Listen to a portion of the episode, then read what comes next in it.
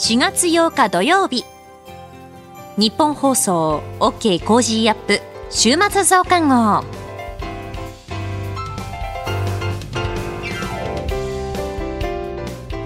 ニッポン放送アナウンサーの新行市佳です。OK Cozy up 週末増刊号。今週の放送でセレクトした聞きどころ今後のニュースの予定を紹介していくプログラムです。番組の後半は Cozy up コメンテーターがゲストと対談するコーナー。今月はジャーナリストの佐々木俊尚さんと評論家の金美齢さんです。さらに株式市場の今週のトピックと今後の見通しについてトレーダーで株ブロガーのひなさんに伺います。今週もお付き合いください。今週は7時40分のスクープアップのコーナーで特集4月から変わることと題して自動運転レベル4の解禁、給与のデジタル払い解禁などなどを取り上げてきました。それでは今週取り上げたニュース振り返っていきましょう。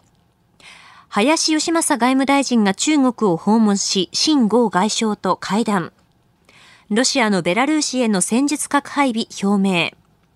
TPP に参加する11カ国がイギリスの加盟を認めることで合意。フィンランド、NATO に正式加盟。台湾蔡英文総統、アメリカ下院議長と会談。トランプ前大統領34の罪で起訴。陸自ヘリが行方不明、師団長ら10人登場。こういったニュースを取り上げました。今週の聞きどころです。特集4月から変わることから4月6日木曜日に飯田康之さんと取り上げた部活動の地域移行について。それでは今週のプレイバック。特集4月から変わること部活動の地域移行。教員の負担削減や少子化を受けて導入が進められている施策、部活動の地域移行。新年度この4月から主に公立中学校の休日の部活動を地域のスポーツクラブや文化芸術団体などへの段階的な移行が実施されます。この部活動の地域移行についてはスポーツ庁は地域の実情に応じてできるだけ早く準備を進めるとしております。えー、今週のこのスクープアップのゾーンは特集4月から変わることということで、うん、まあ、新年度になってね、新たに施行された法律、制度の変更などを取り上げているんですが、えー、4日目の今日は部活動の地域移行ということではい。えー、特にこれ中学の部活が大きなターゲットになるんですけれども、はいうん、高校に比べると中学は部活への加入率が非常に高いですね。えー、そうですね。またはもっと昔、または一部地域だと今でもかもしれませんが、部活強制加入ですと。そうですよね。なんか一個入んなきゃいけないみたいな。私も時代もそうでしたね。で、えー、ってなったらもう教育の一環じゃないですか。まあそうなりますよね。にもかかわらず、うん、教員はそれをボランティアでやれと言われていた。はい。強制ボランティアというね、もう言葉が崩壊しちゃってますけれども。本当確かにそうですね。で、もともと、まあ、教員は、給特法、給与に関する特別措置法というのを受けています。ほうほうこれは、導入時の1970年代に、はい、大体教員の平均残業時間が月8時間だったと。うん、月8時間残業。うんってことは16時間ぐらい労働してたっていうことになるわけだ。あ、えー、それで、月で8時間。月で8時間。あ、月で8時間。はい。あ、月で8時間しか残業しなかったんですね。そうなんです。で、なので、えー、まあ、大体4%ぐらいの労働時間に当たるということで、なるほど。えー、教員は本給を、にプラス4%乗ってるんですね。それがまあ、みなしの残業手当のようなものですと。なるほど。ところが今、もう、まさに今誤解されたように、月8時間なわけないですよね。うん、本当だって朝8時、7時ぐらいからね、うん、出勤して、普通だったら15時ぐらいには終わるけど、そこから部活が始まるみたいな、ね、そうなんです。うん。だからこそ、この教員を確保するためにも、やはりもう、教員が全部張り付いて全部部活をやるっていうことは、まあ、やめましょうと。これが一つ。そしてもう一つ。はい。えー、まあ、少子化によって学年人数が減ると、ええ、チームを維持できないタイプの団体競技が増えてくる。はい。確かに。そう。まあ、結構ね、野球、サッカー、バスケットボールとかはなんとかなってるけど、うんうんはい、例えば、まあ、ハンドボール。あはい。大きい学校だったらできたかもしれないけど、え、小さい学校だとちょっと、なんていうかね、全員レギュラーまたは試合をするためには他の部活から借りてこなきゃいけないみたいになっちゃうと。そうね。私高校の時にラグビー部っていうのがあったんですけど、はい、15人集めるって絶対無理なんで、もういろんなとこから借りてきて、うんうんうん、ようやく試合を成立させてみたいな感じでしたね。そう。だからこれであれば地域で複数の学校共同で、えチームを作れば、えー、まあ、多少マイナーなスポーツでもチームができる可能性がある。えー、こういった視点から、うん、ちょっとね、学校で、しかも教員への強制ボランティアによって維持される制度ってのは、がもうサステイナブルじゃないですよね。うんで、これね、やっぱ結構いろいろ、まあみんな経験もしてきたし、うん、で、お子さんやお孫さんがってところでね、いろんな関わりをしている方からメールやツイッターいただいてます。まずはメールでアジフライさん、えー、柏の方ですね。地域でやるってすごくお金かかるんですよ。中二の孫が、えー、吹奏楽やってるんですが、体育館とか練習に使えなくなる分、会場を外に借りたり、外部の講師の先生に支払うのも全部親の負担になるんですよね、と。えー、それからあおむすびさんから。これはツイッターなんですけれども、うん、部活と地域移行で教員と生徒の分断を煽る人たちがいて関係者としては悲しい限りです、ね。えー、部活の地域移行は生徒から青春を取り上げるためではなく生徒の青春を持続的に守るために見出された考え方なんでそこを見落とした議論をしないでほしいと。だからもう学校から完全に切り離しちゃうと、まあ、このね柏のアジフライさんの指摘もそうなんですが、うん、そういう形を目指したもんだったっけ？って話ですねそうなんです例えばですねこのアジフライさんの例で言うと、はい、体育館学校使わせろよと。うんうん、で、えー、実際、えー、まあ、子供、小学校のスポーツ団などで、はい、優先的に校庭を使ってるっていう地域もあるんですね。うちの子供の野球チーム、確かに地元の小学校のグラウンド、そうですよね。使わせてもらってますね。あのー、それ伝統的にそうやって住み分けてきたものを一歩進めるだけって地域もあれば、これまで全て何もかも学校の中のみでやっていた。はい。っていう地域はなかなか移行に手間取ってるんですけれど、一方でこのお金がかかる問題については、はい、これはちょっとコツがありまして、ええ、決して、うん、えー、手当、講師料、謝礼を高くしてはいけないっていうことです。高くしていけない。なんだったら払わない方がいいかもしれない。おこれはあの、高度経済学の有名な話ですけれども、はい、しっかりとしたお金を払うと、それは仕事になります。仕事であれば、はい、あ、例えば、プロの音楽家であれば、それはもう単価、えー、1時間3万円いただかないと話になりません。って言うしかないですよね。一方で、何々さんのお母さん、例えばこの小学校、中学校の OB のお母さんとか、はい、そういつで頼みますよ。っていうふうにやると、それは趣味の時間。この二つ重要で、これ有名な話なんですけれども、はい、ある幼稚園で、お迎えの遅刻に罰金を課したと。ほうほう。そうしたらアメリカの例ですけれども、はい、全員遅刻するようになった。全員遅刻するようになった。つまりは5ドル払えば延長保育してくれるんだってああ、そ、それと同義だと。っていうふうに、マインドセットが切り替わっちゃったんですね。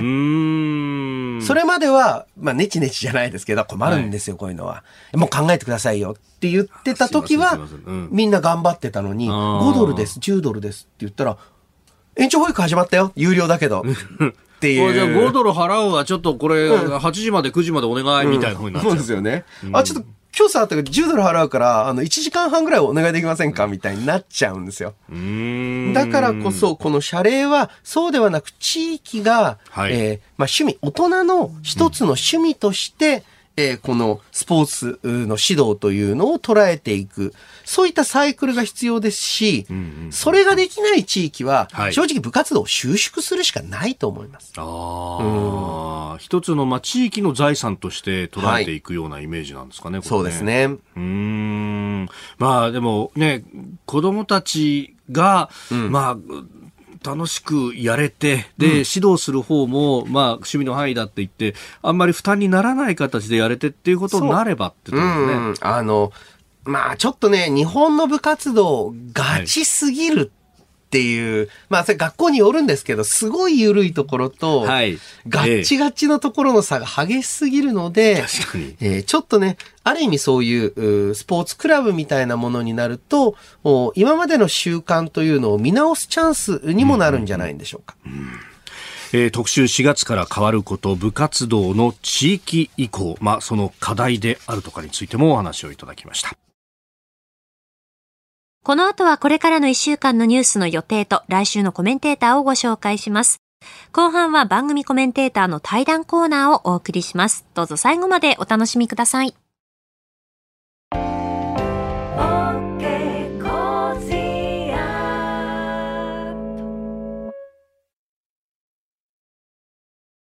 自分よし、相手よし、第三者よし。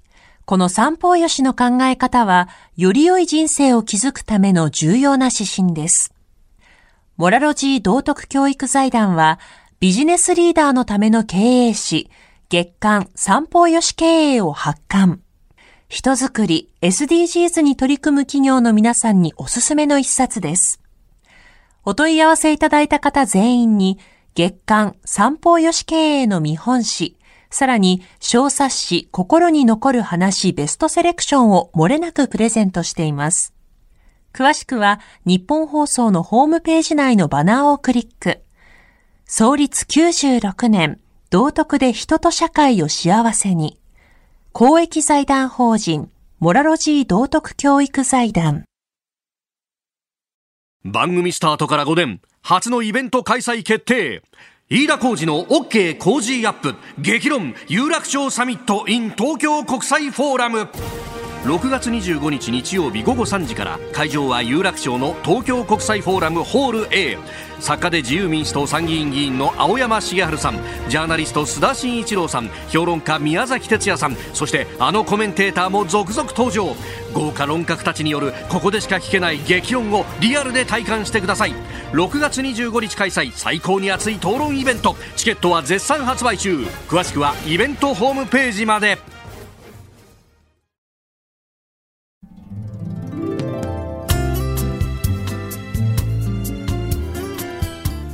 OK Cozy up 週末増刊号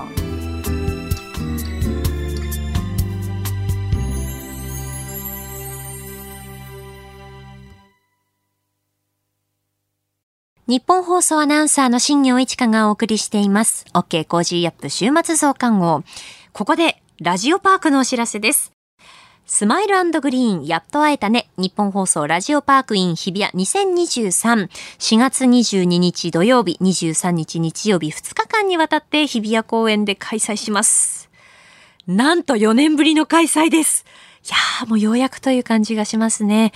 えー、ラジオパークでは日本放送の出演者が次々と登場する公開生放送や公開収録、え番組ブースや各企業の協賛ブース、飲食エリアなど一日中楽しめる企画が満載になっています。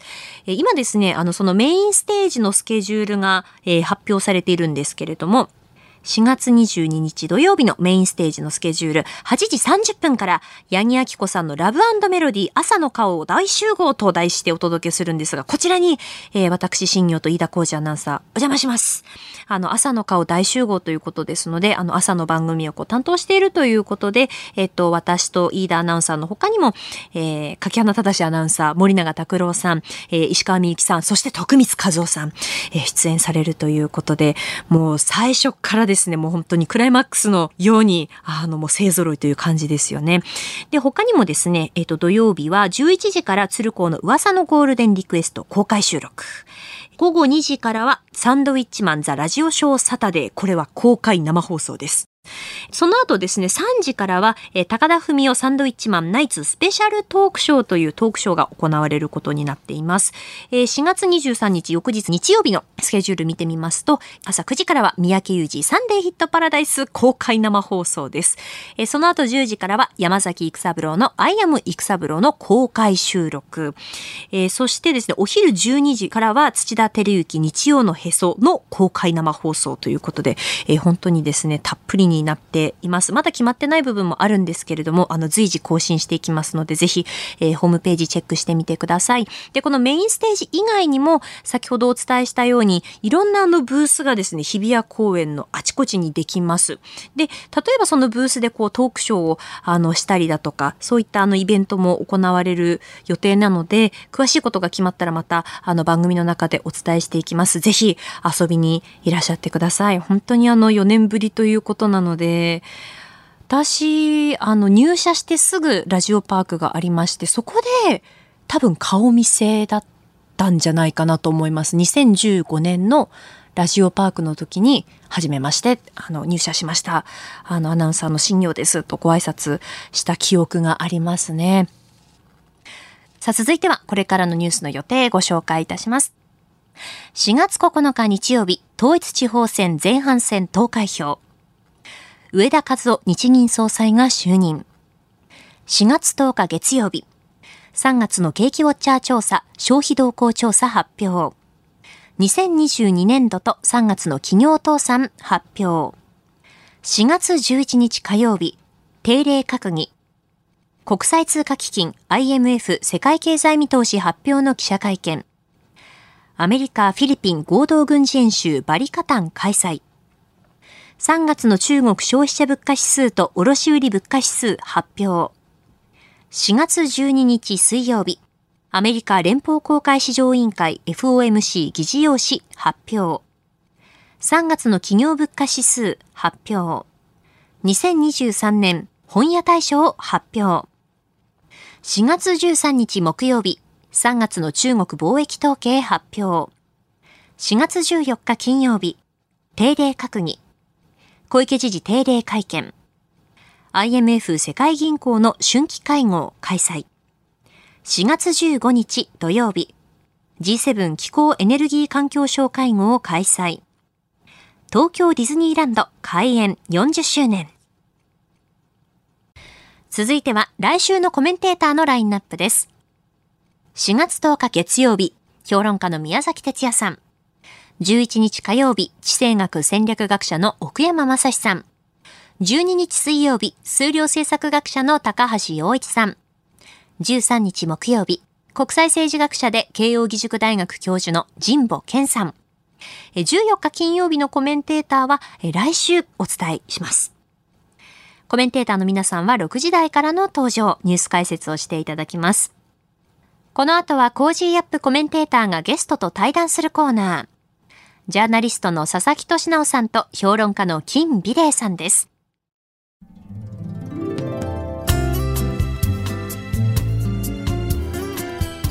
OK Cozy up 週末増刊号。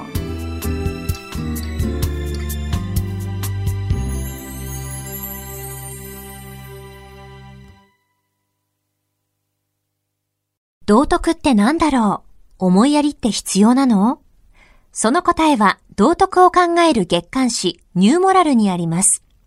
今や日本人の道徳力は世界からも大注目。さああなたも道徳を学びませんか？お問い合わせいただいた方全員に月刊ニューモラル、さらに小冊子心に残る話ベストセレクションを漏れなくプレゼントしています。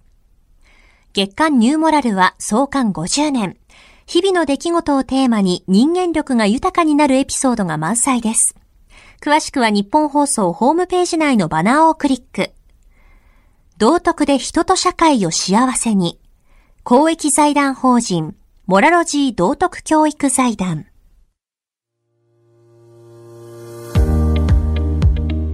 ジャーナリストの佐々木俊直です。この配信は日本や世界を取り巻く様々な課題を掘り下げる対談番組。今回のお相手は、モラロジー道徳教育財団顧問で評論家の金美玲さんです。よろしくお願いします。こちらこそ。えー、前回安倍さんのお話をいろいろ伺ったんですけども、はい、今回は台湾に関するお話を中心に伺っていきたいと思います。はいえー、来年1月ですね、ちょうどこれから1年近く先ですけども、えー、総統選と立法院選挙を控えてるんですが、選挙に向けて今のね、その台湾情勢について伺いたいと思います。台湾は無残しい立場で置かれてますよ。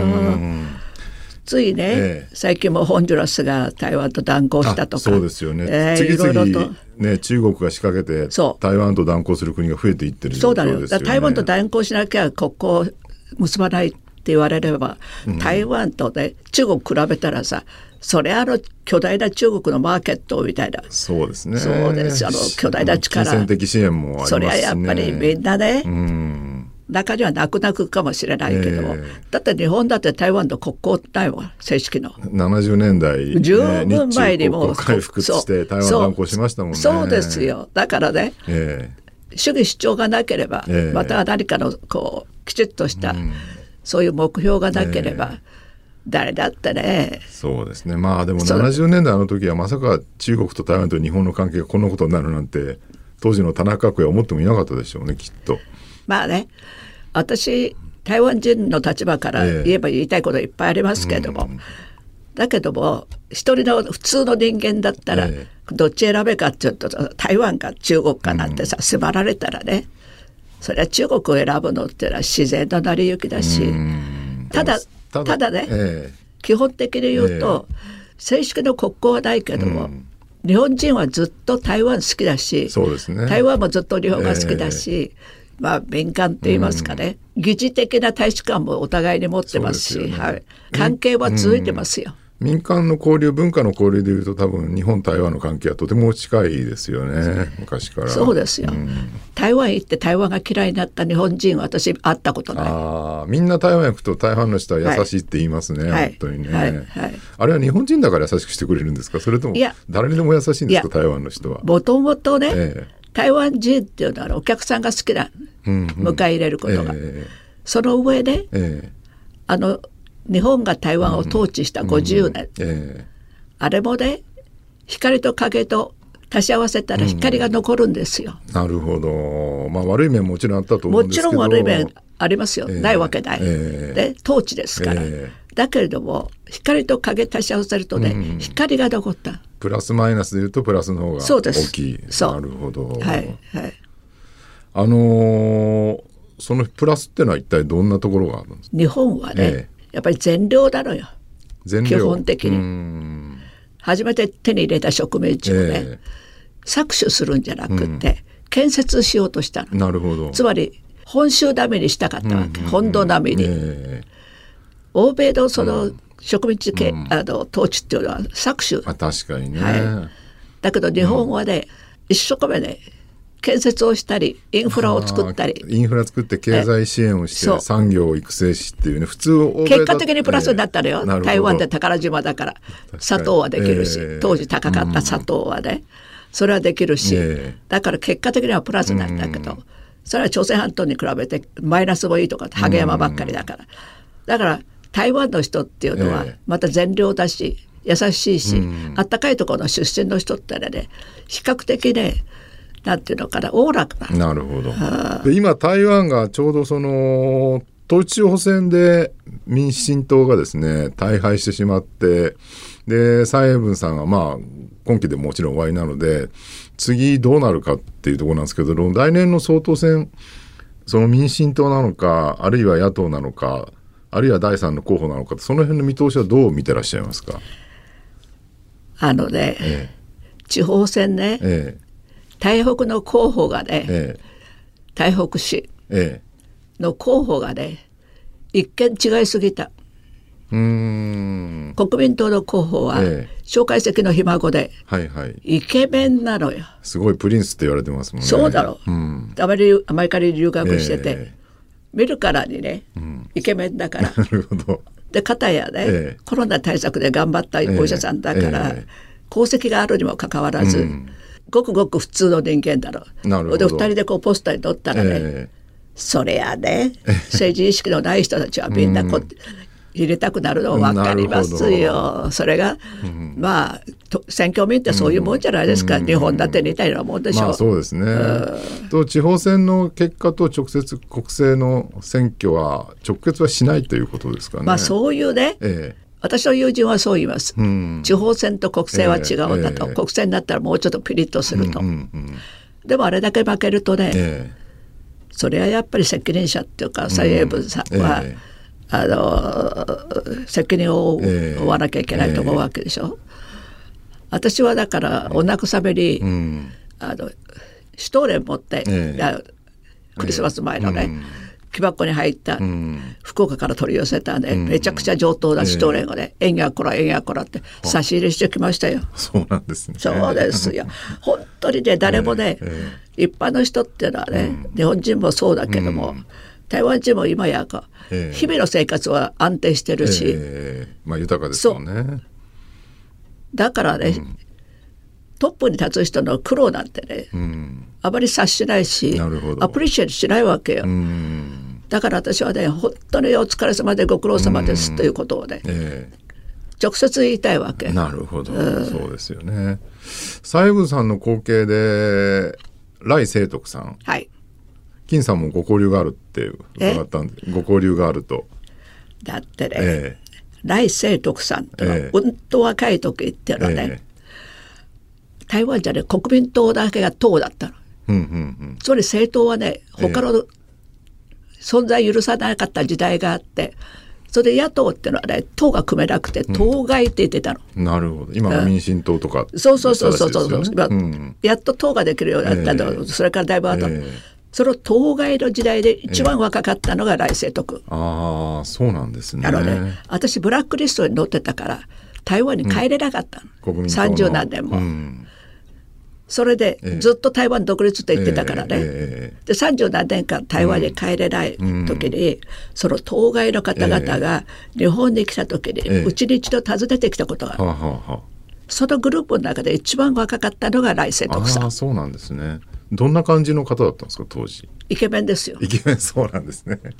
今でも結構イケメンだと思いますけどねすごく、ね、それで若いし、えー、医者なのに、えー、この若さの中で、えー、この当該にね一、うん、人あの一番若くて、一番イケメンで、うん、でだから歴史は長いの。あ性格はどんな感じの人なんですか？多分、情熱があるんだろうね。情熱がある人。そう。それずっと台南あその後台南市長やって、うん、もうぶっちぎりもうとにかく台南市長の選挙の時はね、うん、やっぱり人気高いんですね。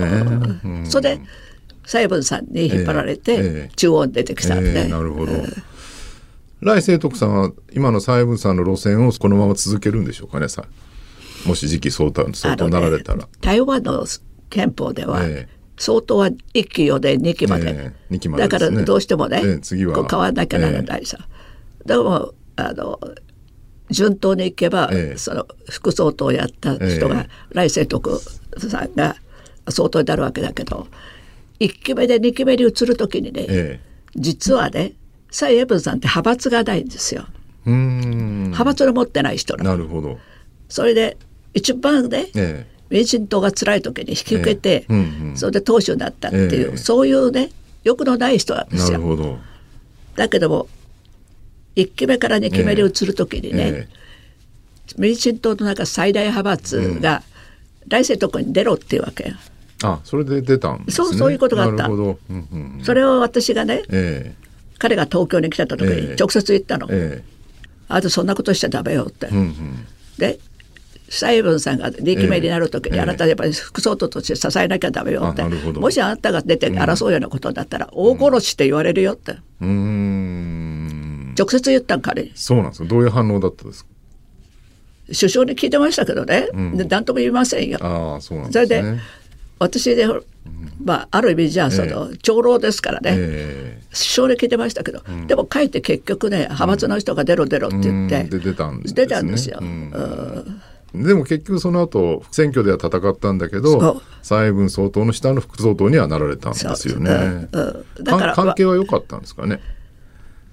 ああいうでも儀式みたいなもんでね。そうなんですか。でそういうことをやらないとね、うん、話題にならないし、まあもちろんね民進党の中の派閥を、えー、ポスト争いもいろいろあるわけだから。えー来年総統選どうなんですか？来清徳さんになるのかもしくは国民党が返り咲くのか今国民党には妥当なね、うん、っていうかこの人っていう候補者いない。んじゃないですか？なるほど。今の台湾の世論としては、はい、やっぱその馬英九さんは仮に中国寄りって言われてましたけどそこまで中国に寄るのはちょっと良くないっていう感じなんですかね？それとも少し中国に寄った方がいいんじゃないかって思ってる人が多いのか？その辺どうですか？私も現地にないからね、えー、その実感としてわからないけれども、えー、だけども中国とある程度ビジネスもやりたいし、えーはい。いろいろこう進出してる企業もいるから、えー、喧嘩するわけにはいかないけどで、ね,、も中国に飲み込まれたらもう今の自由民主主義の台湾ってなくなっちゃうわけだからね。それはやっぱり嫌だっていう人の方が多いですよ。まあそうでしょうね、ただね中国のさっきの中,、中華思想の恐ろしさっていうのは、台湾で台湾の水を飲んで、台湾のお米を食べて台湾で生きてて台湾でビジネスやってても、あるね。一部の人ってのはやっぱり自分が中国人であるっていう、中華思想を持ってる人ってアイデンティティの問題だから。これは難しい。もともとその戦争が終わった後に、大陸から来た国民党の人たちはやっぱそういう発想なんですかね。戦争が終わって、えー、蒋介石が連れてきた、えー、その人たちは、えー、2世も3世になってるわけだから、うん、その中でね頭がはっきりしてる人はもう自分が台湾人だとして生きるということを決めてる人といつまでたっても中華思想を持ってる人と真ん中でその都度揺り動いてるってのはやべいっぱい。そこはやっぱ分かれてるんですね。そう分かれてますよ。なかなか難しいですね難しいこればっかりはね日本人がね、うん、日本に生まれて日本で育って、うん、自然に日本人であってもさ、えー、日の丸とね君がに反対する人いるんだから、うん、そうですよ、ね、どれだけ台湾の状態が複雑なのかって。なるほどね。わかりました。はい、えー、ではあ次回もまた台湾についての話を聞いていきたいと思うんですけども、えー、今月はモラルジー道徳教育財団顧問で評論家の金美玲さんにお話を伺っています。次回もよろしくお願いいたします。こちらこそ。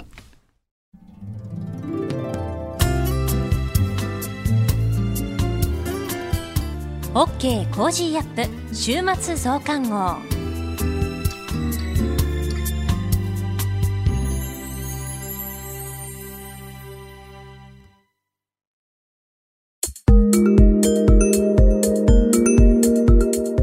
Cozy up 週末増刊号。株式市場の今週のトピックと今後の見通しについて、トレーダーで株ブロガーのひなさんに伺います。よろしくお願いします。はい、ひなです。今週も個人投資家の視点から今の株式市場をお伝えいたします。今週の一つ目のポイントは、原油の追加減産です。OPEC 加盟国が原油の追加減産を打ち出してきました。WTI 原油先物価格は2022年6月に120ドル台の高値をつけて以降、徐々に下値を模索するような展開になっていました。今回の OPEC 加盟国の減産発表で、原油価格は切り返していくことになるかもしれないなというふうに思っています。原油価格が上昇していくと、エネルギーコストが上がってしまいます。電気代も上がることにつながりますし、ひいては製品価格が上昇することとなって、インフレに拍車がかかります。アメリカは原油価格の上昇がインフレ傾向が強まる原因になりますので、今回の措置には反対の立場です。アメリカが OPEC 加盟国に及ぼせる影響度合いは以前よりも下がってきている面があるようで、原油価格の上昇の動きを止めることができないかもしれません。ここしばらくは原油をさほど気にすることはなくなってきていたんですけれども、またチェックの必要性が上がっていきそうかなというふうに見ています。関連銘柄としては、東証プライム市場のインペックス、石油資源開発、WTI 原油、コスモエネルギーホールディングスなど、これらの銘柄のどれか一つでも良いので、トレーディングツールの監視ボードに入れておくことをお勧めしています。二つ目のポイントは、自動運転レーンです。新東名の一部で自動運転レーンが設置されることとなりました。区間は浜松から沼津の間で交通量の少ない地域で実績を積み上げていくということなのかなと思います。自動運転実現のためには、自動の位置を特定する技術、周囲の状況認識、遅延のない通信、人間の代わりの判断を行う AI 技術、このほか、いろいろな技術が必要となるそうです。関連銘柄は、トヨタ自動車、ソフトバンクグループ、デンソーなど並びますが、最近では自動運転関連はアイサンテクノロジーと私の中ではパッと思いつく銘柄になっています。この報道があった3月30日、アイサンテクノロジーの株価は寄り付きから買い気配で始まって、その後今週4月3日には高値更新となっています。ですが、トレードする場合、このようなニュースが出た時の関連銘柄の飛びつき買いは高値つかみになることも多いので気をつけたいところです。自動運転関連は折に触れて何度も相場が立ち上がってきたテーマになります。いつも少し喉元を過ぎていったところで伸び悩みになるというのは何度も見てきたパターンでもあります。監視ボードにはテーマごとにある程度関連銘柄を入れておいて短期的な加熱の波が過ぎてからおしめを拾うというスタンスでいきたいところです。来週からのポイントは基調転換です。ADP 雇用統計や ISM 非製造業景況指数などの数字が悪くなってきています。ちょっと前までは景況感を測る指数が悪くなってくるとインフレが収まる方向に行くとの見通しで金利が低下して株式にはポジティブという流れになっていました。ですが直近のところは長期金利は低下すると景況感が悪くなっていきそうだから株式は弱めというような図式になってきています。金利低下が株式にプラスに働かない時期に入ってきていて、そのあたりの関係性がまた変わってきているなという状態になっています。こうして同じような事象でも相場の背景や時期などによって受け止め方が変わってきたりします。これは基調転換が起きているのかなと思います。これからしばらくはアメリカ経済の鈍化は長期金利が下がったとしても株式市場にはネガティブという動きに変わる可能性があります。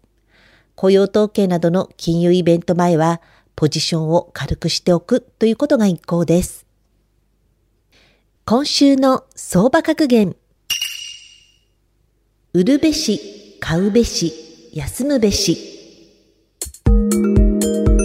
この格言は、時には売買を離れて、市場の環境や相場の動向を客観的に眺める、いわゆる休むということも大切な要素と説いています。不安定で状況が変わりやすい相場が続くときは、一歩下がって相場の流れをゆっくり眺めることも大切です。ウォール街の格言、疑わしい時は何もするなというのも同様の意味の格言となります。以上、ひながお伝えしました。トレーダーで株ブロガーのひなさんに株式市場の今週のトピックと今後の見通しについて伺いました。ひなの株ブログではおすすめの銘柄、株の話や投資情報など発信しています。ぜひこちらもチェックしてみてください。あなたと一緒に作るニュース番組、ニッポン放送飯田浩司の OK Cozy up。平日月曜日から金曜日朝6時から8時までの生放送でお届けしています。ぜひ FM 放送、AM 放送はもちろん、 radiko や radiko のタイムフリーでもお楽しみください。OK Cozy up 週末増刊号。ここまでのお相手は、ニッポン放送アナウンサーの新行市佳でした。